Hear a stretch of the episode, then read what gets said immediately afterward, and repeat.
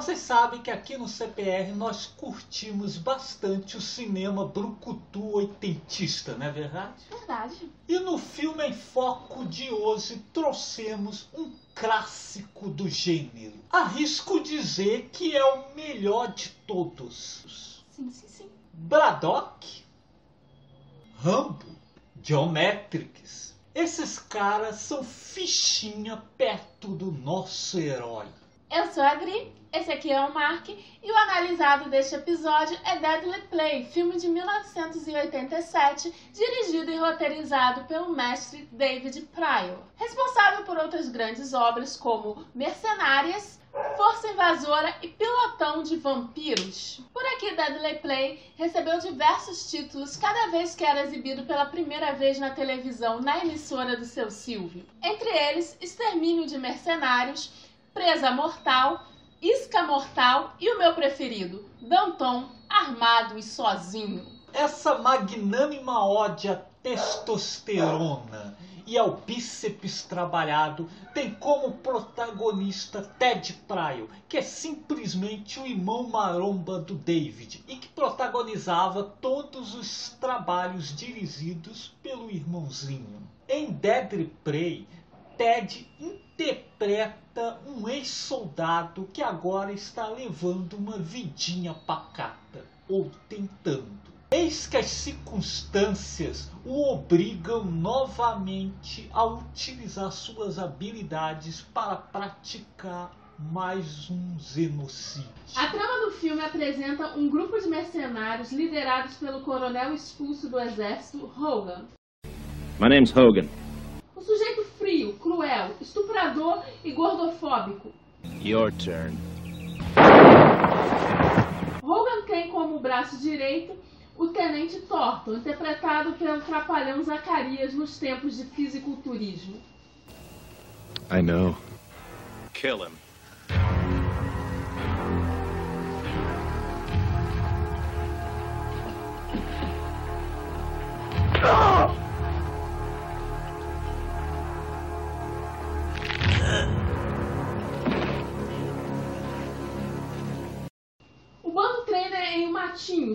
Preparando para missões. Now, I don't know what you men heard about this organization, but if you think it's going to be an easy score, you better walk out of here while you still can. A dura tática de treinamento de Hogan consiste em capturar um Zé Otário aleatório, desarmado e indefeso, perseguindo-o com todo o armamento disponível até matá-lo.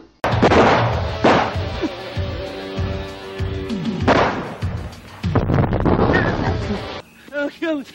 Please don't kill me! Please don't! please, please, please don't kill me! Please! Don't, don't kill me! Don't kill me! Don't kill me! Please, please, don't do it! Please! No!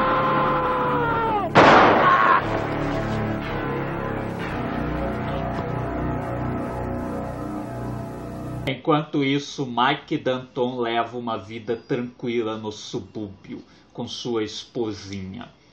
Este era para ser um dia como outro qualquer, acordando sonolento,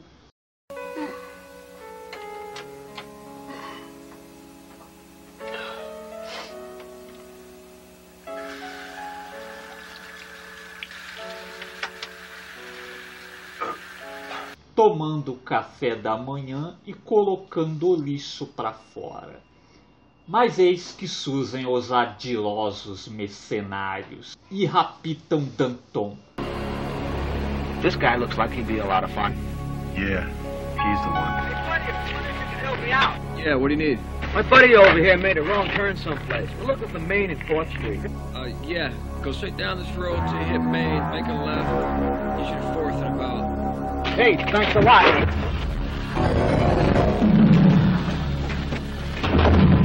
Grande erro. Mesmo descalço e usando uma bermudinha indecente, o nosso herói passa o rodo no infeliz bando de mercenários.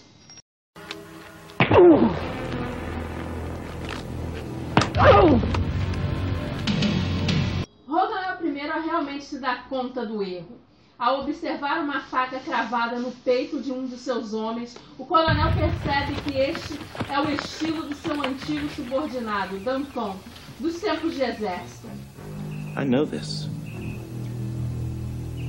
I know this style. It's my style.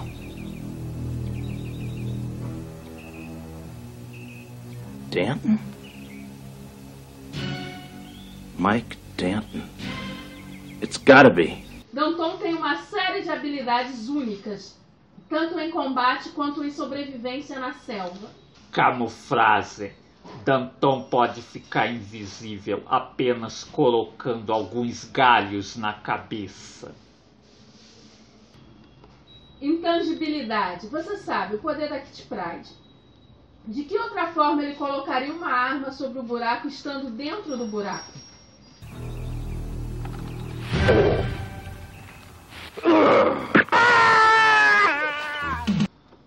Balas e granadas não causam nenhum mal a Danton.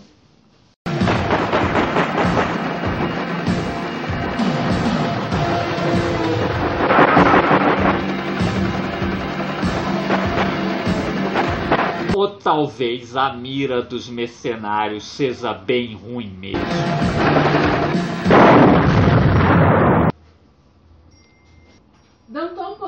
Também incríveis habilidades de cavar buracos, utilizando apenas suas próprias mãos.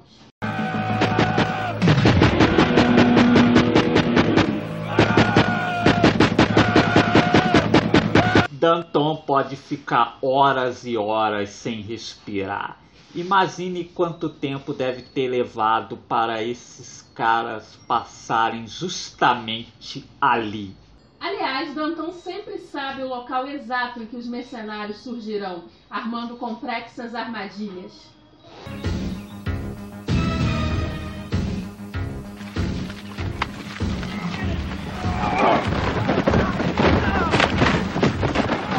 Danton também domina táticas médicas, como recolocar o ombro no lugar utilizando uma pedra no sovaco. Chupa, Mel Gibson.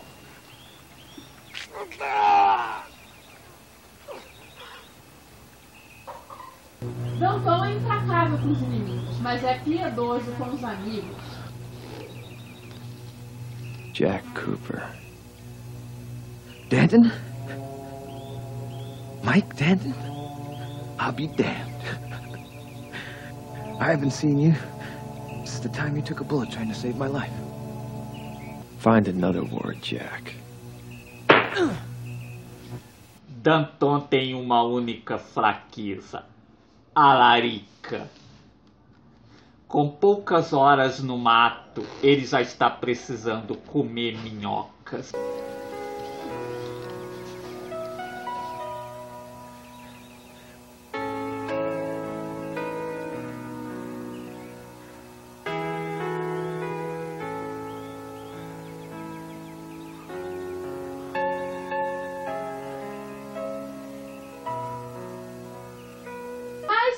Toda a sua fodacidade, Danton também tem uma família que o ama. Sua esposa, preocupada com seu sumiço, pede ajuda ao pai, vivido pelo veterano Cameron Mitchell.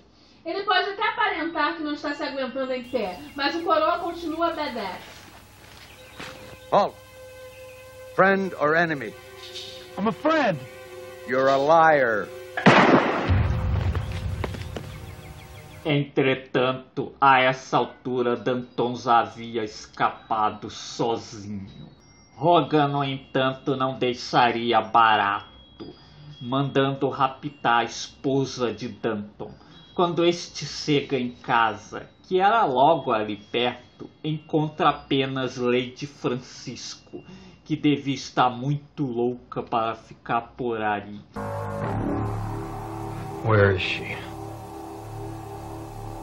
Worried about your little wife? Love watching you die. Fuck you.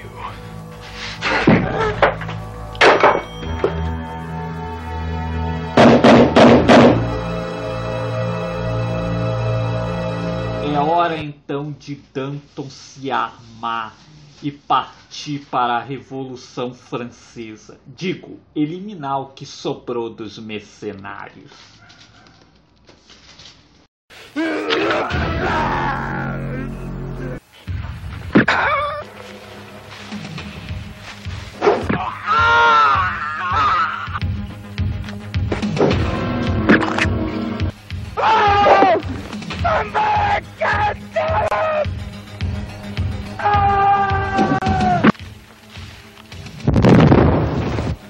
Mesmo arrasando com os inimigos, o final do filme é muito trágico, dando a chance de Ted Pryor mostrar todo o seu talento dramático. Pois Zacarias atira e mata a apavorada esposa de Danton, que fica enlouquecido, arrancando o braço do vilão e espancando-o até a morte, utilizando um membro amputado. Bitch. No!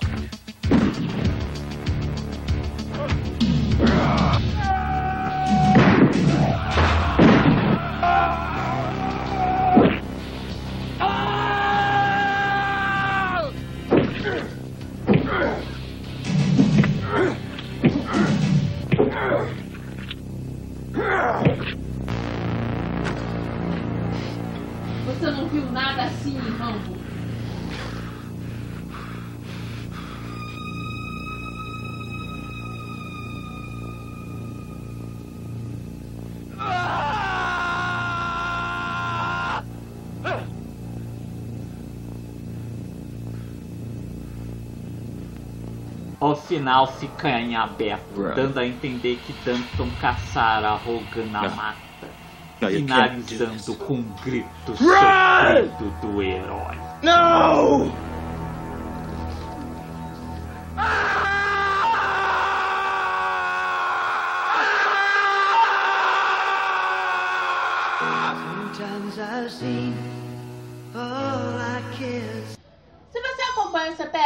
Que nós costumamos avaliar os filmes em pinguins. E aí, Mark, quantos pinguins você dá para Deadly Play? Olha, Dead Prey é simplesmente o filme mais foda de ação dos anos 80. Nada se compara a Mike Danton. Ficou aí com esse lance aí de Chuck Norris Facts. Chuck Norris não é nada perto de Mike Danton. Comando para matar é simplesmente ridículo perto de Deadly Prey. David Pryor, ele viu Rambo 2 e pensou assim, eu posso fazer melhor do que isso, posso apresentar um herói mais foda. Que Sylvester Stallone o que? Que Rambo que? John Rambo não é nada. O Mike Danton come boinas verdes no café da manhã. Traduz bem o espírito dos anos 80 esse longa. Termina até com uma música brega no final. E isso é simplesmente É o retrato. foda, né? Ele tem mullet, né? É. É anos 80. E, pô, e tem ainda um grande final dramático. Sim, sim, é verdade. Termina assim meio em aberto, né? É. Você não sabe se ele deixou o vilão fugir no final, se depois ele correu lá atrás do cara, né?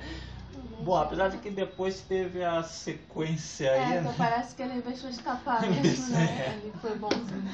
pisou na bola né, assim no final, né? Mas isso aí foi coisa, né? Sequências sempre meio que estragam o filme original, né? É verdade. Então vamos esquecer aí que teve essa sequência e vamos nos ater ao filme original. Assim como Highlander só pode haver um.